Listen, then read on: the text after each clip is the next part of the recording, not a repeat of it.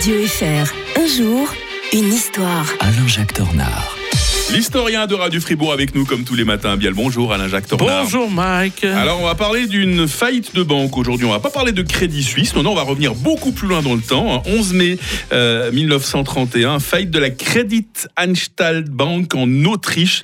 Ah, les conséquences sur le plan politique ont été considérables. Hein. Ouais, finalement, vous savez, euh, avec cette histoire, on n'a pas besoin d'expliquer l'effet papillon, on le démontre. Le fameux effet papillon. Ouais.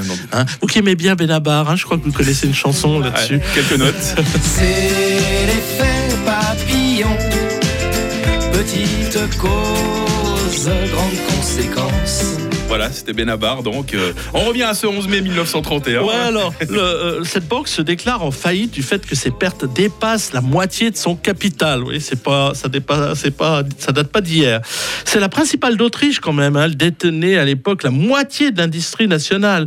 En fait, sa faillite est due à la crise endémique qui sévit en Autriche depuis euh, la fin de la Grande Guerre en raison de l'éclatement ben, de l'Autriche-Hongrie. hein. Jamais l'Europe centrale ne s'est remis, il faut bien le dire, de l'effondrement de l'Autriche-Hongrie, en petit État rivaux désormais. Elle est accélérée par les difficultés de mise en place d'un projet d'union douanière entre l'Autriche et l'Allemagne. Alors ce projet aurait pu permettre de sauver euh, les meubles. euh, entre la- la- à l'époque, l'Allemagne n'était pas encore en Allemagne nazie, hein. Mhm. donc de créer une union douanière. Le problème, c'est que euh, il y a un pays à côté qui, qui n'en veut pas. C'est la France.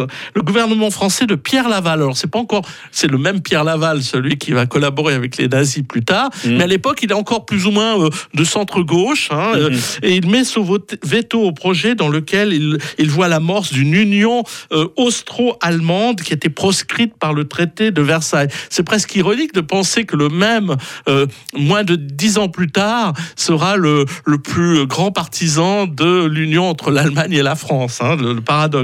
Alors forcément que les effets se font euh, sentir immédiatement, la panique s'installe, les capitaux s'enfuient d'Autriche et d'Allemagne, et bon, in fine, la, la banque sera sauvée, euh, euh, mais la crise économique issue du crack de Wall Street, il ne faut pas l'oublier, là, en Mhm. 1929, mais qui semblait en voie de résorption, qui n'avait pas totalement atteint le- l'Europe, hein, eh bien, elle fait son irruption en Europe et frappe de plein fouet l'Autriche, mais aussi l'Allemagne Ouais. très fortement lié à sa petite voisine.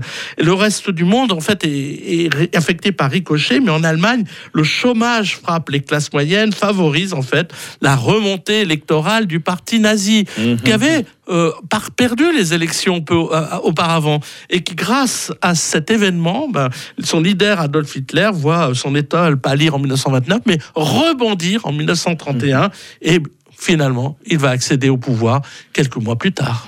On évoquera la Pologne demain avec Alain-Jacques Tornard. Double date problématique pour la Pologne. On le verra à quelques années d'intervalle hein, que ce 12 mai. D'ici là, je souhaite une très bonne journée à l'historien de Radio Fribourg. Bonne journée à tous. Il est 6h36 sur